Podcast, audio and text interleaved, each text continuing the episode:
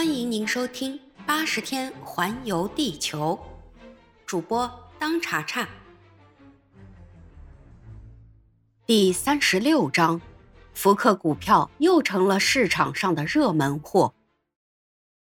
十二月十七日，在爱丁堡捕获了一个名叫杰姆斯特朗的人，他才是那个真正的盗窃英国国家银行五万五千英镑的小偷。现在。我们应该来谈一谈这件事在英国社会上所引起的思想波动。三天以前，菲利亚·福克是一个被警察当局拼命追捕的逃犯，现在却被肯定是一位正人君子了。他一丝不苟地做了一次举世少见的环游地球一周的旅行。关于窃贼被捕的这件事，报纸上议论纷纷。过去那些以福克旅行的成败来打赌的人，本来早把这事儿丢到九霄云外了，可是现在就像着了魔似的，又重新干起来了。所有的赌气又有效了，所有的契约都复活了。应当指出，这种赌博比开始的时候更加疯狂了。菲利亚·福克的名字在股票市场上又变成了热门货。改良俱乐部那五位福克先生的同僚，这三天以来日子过得相当苦闷。这位已经被他们忘记了的福克先生，现在又在他们脑子里出现了。现在他在哪儿呢？到十二月十七号，杰姆斯特朗被捕的那天为止，菲利亚·福克离开伦敦已经七十六天了，但是杳无音讯。他已经死了吗？他是已经认输了呢，还是正按着他的路线在继续旅行呢？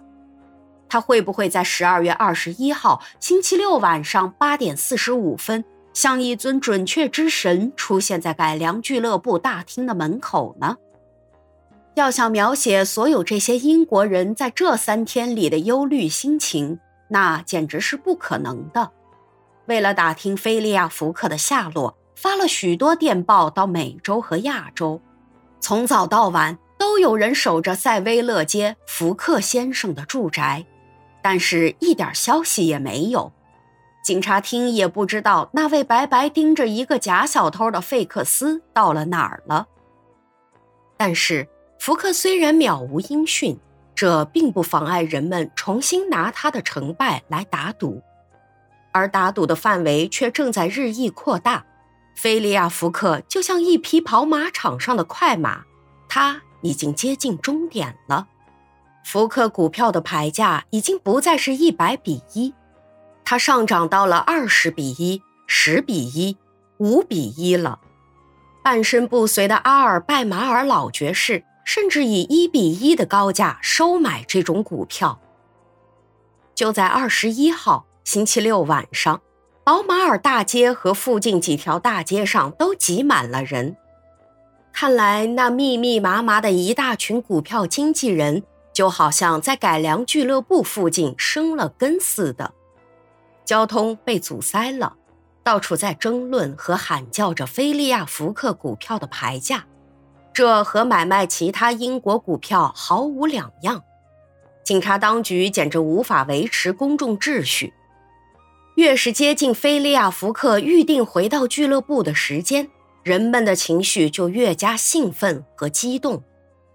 这一天晚上，福克先生的五位会友从早晨九点钟就在改良俱乐部大厅里聚齐了。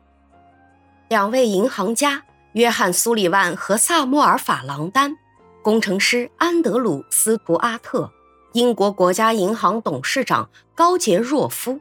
啤酒商多马斯·弗拉纳冈，一个个都是满心焦虑地坐在那儿等着。当大厅里的钟指着八点二十五分的时候，安德鲁斯·图阿特站起来：“先生们，再过二十分钟，福克先生和我们约定的期限就算满了。从利物浦开来的最后一班车是几点钟到？”多马斯·弗拉纳冈问。“七点二十三分。”高杰若夫回答说：“下一班车要到半夜十二点零十分才能到。”好啦，先生们，安德鲁斯图阿特说：“如果菲利亚福克是搭七点二十三分的那班车到的，那他早该来到俱乐部了。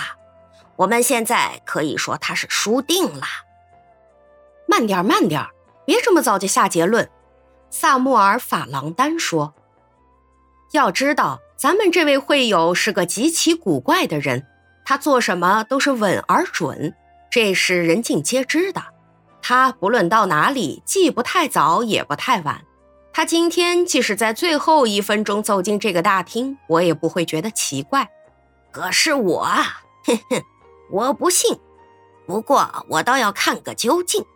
一向是神经过敏的安德鲁斯图阿特说：“说老实话。”多马斯弗拉纳刚说：“菲利亚福克的计划也显得他太不自量了。”无论他多么精明，他也没办法防止那些不可避免的耽搁。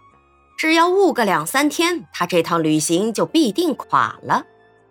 此外，我还提醒你们注意一个问题。约翰·苏里万接着说：“虽然在我们这位会友旅行的这条路上，到处都有电报局，可是我们没有得到一丁点儿关于他的消息。他输了，先生们。”安德鲁斯图阿特说：“他是百分之百的输定了。再说，你们都知道，菲利亚福克要想从纽约按时赶到利物浦，他只有搭中国号这条游船。可是这条船昨天就到了。喏，这是航运报上公布的旅客名单，上面就是没有菲利亚福克的名字。”就算我们这位会友运气非常好，他现在顶多也不过是刚到美洲。照我估计，他至少要比预定的时间迟到二十天。那个阿尔拜马尔老爵士也少不了要赔上他那五千英镑。那还用说？高杰若夫回答说：“我们就等着明天拿着福克先生的支票到巴林兄弟银行去取款了。”这时，大厅里的钟已经指向八点四十分了。还有五分钟，安德鲁斯图阿特说：“这五位先生，你看看我，我看看你，可以想象他们的心脏跳动的次数一定会有些增加。不管怎样，哪怕就是赌场老手也会如此，因为这场输赢毕竟是非同小可。”但是这些绅士们并没有喜形于色，大家在萨穆尔·法郎丹的建议下，在一张牌桌上坐了下来。安德鲁斯图阿特一边坐下来一边说：“即使出三千九百九十九，我也不愿出让我那一份四千英镑的赌份。”这时大钟指着八点四十二分，绅士们都拿起了牌。可是他们的眼睛却老是盯在钟上，虽然他们认为十之八九是赢了，但是他们却觉得几分钟从来没有显得这么长。八点四十三分了，多马斯·弗拉纳刚说着，一面倒了一下高杰若夫洗过的牌，接着就是一片沉寂，俱乐部大厅里静悄悄的，一点声音也没有。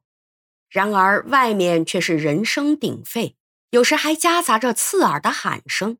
时钟照常不快不慢的，一秒一秒的滴答滴答的响着。他们每一个人都能数得出震动着他们的耳骨的每一秒的滴答声。八点四十四分了，约翰·苏里万说，他的声音里使人感觉到带着一种难以抑制的激动。再过一分钟。就要赢了，安德鲁斯图阿特和他的伙伴们牌也不打了，他们都把牌甩到桌上，他们一秒一秒的数着钟声。第四十秒平安无事的过去了，到了第五十秒钟依然是平安无事，到了第五十五秒钟的时候，只听见外面人声雷动，掌声、欢呼声还夹杂着咒骂声。这片乱哄哄的声音越来越大，此起彼伏，连接不断。五位绅士都站了起来。到了第五十七秒的时候，大厅的门开了，钟摆还没有来得及响第六十下，一群狂热的群众簇拥着菲利亚·福克冲进了大厅。菲利亚·福克用他那种沉静的声音说：“先生们，我回来了。”本集已播讲完毕，感谢您的收听。如果喜欢，欢迎您免费订阅本专辑。